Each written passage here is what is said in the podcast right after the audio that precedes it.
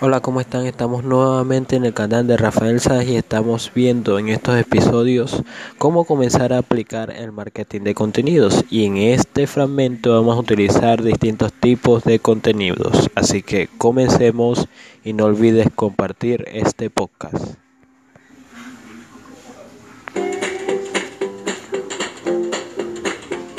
El contenido online puede tener diferentes formatos desde casos de estudio e ebooks hasta infografías, GIFs y videoclips. Cada uno de estos formatos tiene sus beneficios, ya sea inspirar, educar o entretener. En esta lección exploraremos formatos de contenido populares y explicaremos cómo elegir formatos basados en las necesidades específicas de tu audiencia. Sea cual sea el formato que elijas, el propósito del formato es siempre el mismo, conectar con tu público. Este público, a cambio, se comprometerá, compartirá, aprenderá e incluso podrá convertirse en consumidor. Empecemos explorando algunos de los formatos de contenido más conocidos. Los blogs normalmente son publicados como la subsección de una página web ya existente y pueden incluir contenido original o contenido de un autor invitado. Escribir blogs únicos y de calidad puede ayudarte a mejorar tu publicidad y darte un mejor contenido para compartir en otros canales como redes sociales. Las infografías son informativas y son una gran manera de presentar contenido visual. Funcionan muy bien online gracias a sus formatos llamativos y ayudan a presentar contenido complejo o inusual de una manera creativa.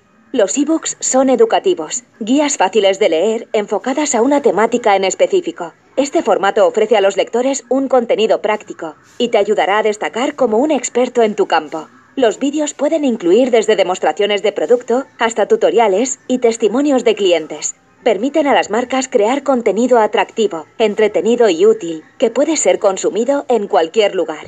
Hay muchos otros formatos a tener en cuenta, como comunicados de prensa, webinars, reseñas y casos de estudio.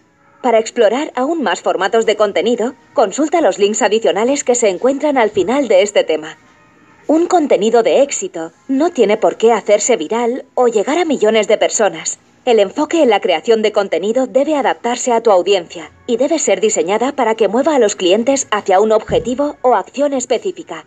Ahora que estás familiarizado con diferentes formatos, el siguiente paso es considerar el objetivo principal de tu contenido. En el marketing de contenidos, el contenido tiene cuatro propósitos principales.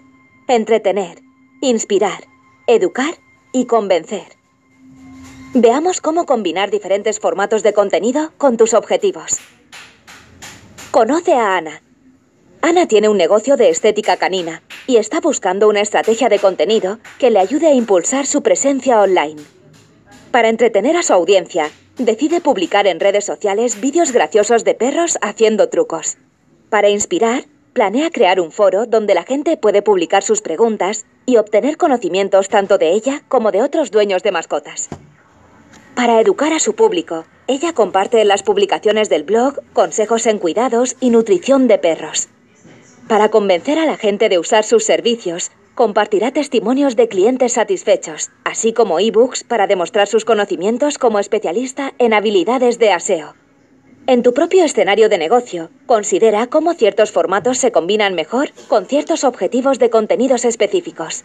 Por ejemplo, si tu objetivo es educar, entonces las guías, ebooks e infografías serían los formatos ideales. Mientras que si tu objetivo es entretener, sería un mejor formato las encuestas o concursos.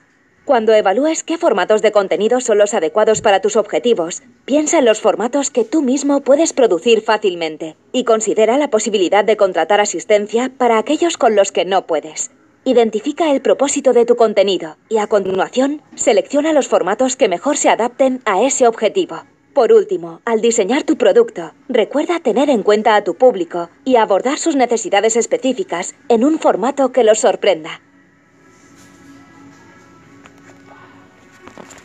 Así que esos son los diferentes tipos de contenido y utilicémoslos para que nosotros podamos seguir avanzando en el marketing de contenido. Muchas gracias.